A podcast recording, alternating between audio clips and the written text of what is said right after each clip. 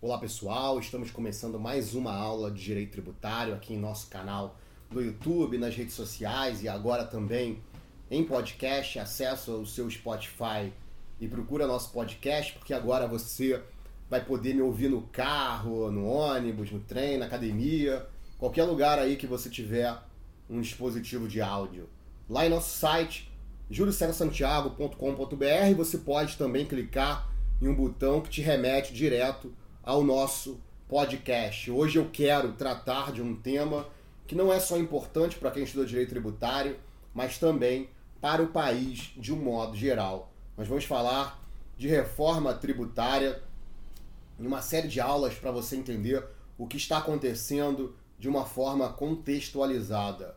Nesse ano de 2019 houve a apresentação de mais uma proposta de emenda constitucional para tentar reformar o sistema tributário, se é que a gente pode chamar essa PEC 45 de reforma, todos os governos sempre houve a apresentação de uma PEC com o objetivo de reformar a tributação. No início dos anos 90, por exemplo, o governo Collor apresentou uma PEC que ficou conhecida como Emendão e dentre as propostas pretendia-se acabar com o imposto causa morte ou seja, a tributação da herança passaria a ser imune, logo esse tributo que tem sido proposto como um instrumento de diminuição da desigualdade é, no mundo, né, em virtude da concentração de renda, o governo Itamar, em 1993, criou o IPMF, o, o precursor da CPMF, ele pretendia destinar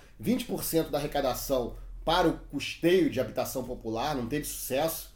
Depois veio a CPMF vinculada ao Fundo Nacional da Saúde, mas que diante das possibilidades de desvinculação de receitas da União não conseguiu resolver o problema da saúde, o governo FHC, Fernando Henrique Cardoso, em 1995, apresentou uma proposta que visava estabelecer a centralização do poder com a criação de um ICMS federal e um ICMS estadual a ser regulado por lei complementar federal. O governo Lula, em 2003, apresentou uma proposta que tinha o objetivo de reduzir o ônus para as populações de baixa renda com a redução da carga tributária sobre os bens de consumo popular, especialmente sobre os bens alimentícios de primeira necessidade, mas a proposta foi desfigurada no Congresso Nacional. Houve, naquela ocasião, algumas alterações pontuais, como tratamento favorecido às micro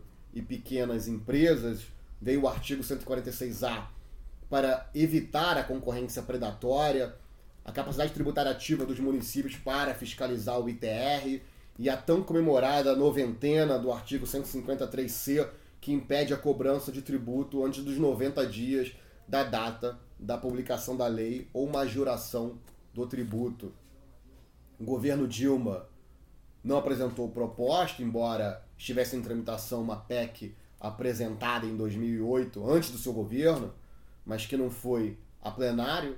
A PEC tinha o objetivo de unificar as contribuições sociais, COFINS, PIS e CIT combustível, sobre o nome de Imposto sobre o Valor Adicionado Federal.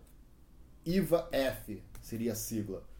Ela pretendia também acabar com a contribuição social sobre o lucro líquido ao incorporá-la ao imposto de renda da pessoa jurídica. Em resumo, o que eu quero aqui frisar é que todo governo tenta uma reforma. O que temos de novo em 2019, do ponto de vista da propositura, é que a PEC 45 não foi apresentada pelo Poder Executivo.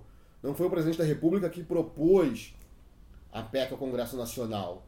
Ela foi apresentada por um deputado federal, ou seja, o próprio Congresso ali tomou a iniciativa de fazer a reforma tributária. O objetivo da PEC 45 é alterar a tributação sobre o consumo, criando um imposto sobre bens e serviços, o chamado IBS. Esse tributo tem como parâmetro a ideia de imposto sobre o valor agregado, proposto em reformas anteriores, mas nunca aprovado. Esse IBS substituiria cinco tributos: três federais, PIS, COFINS, IPI, um estadual, ICMS, e um municipal, ISS. Essa reforma ela não se preocupa com a concentração de renda, tampouco com a tributação dos mais ricos. Esses dias o, o Financial Times publicou uma matéria sobre a carta aberta em que 18 bilionários pediam a instituição de um imposto moderado sobre os ativos do 0,1% mais ricos dos Estados Unidos. Em um dos trechos da carta, eles falam que a América tem uma responsabilidade moral, ética e econômica de taxar mais a nossa riqueza, a riqueza dos bilionários, né, na verdade. Aqui no Brasil, esse tipo de compromisso está longe de acontecer.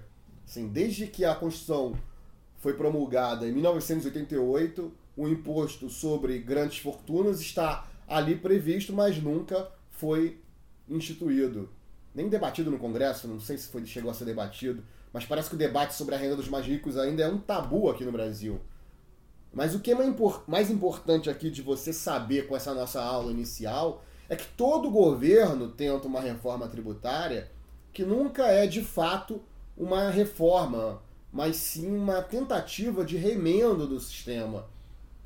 E a segunda coisa que eu quero que você saiba nesse momento inicial é que essa PEC 45 se preocupa com o consumo, com a tributação sobre consumo.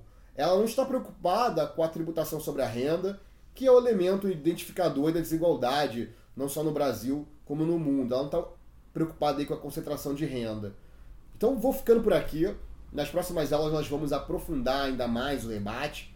Não se esquece de se inscrever no canal, se você estiver vendo pelo YouTube, ou seguir nosso podcast se você estiver ouvindo aí no seu Spotify ou em outro aplicativo de sua preferência. Forte abraço e até a próxima.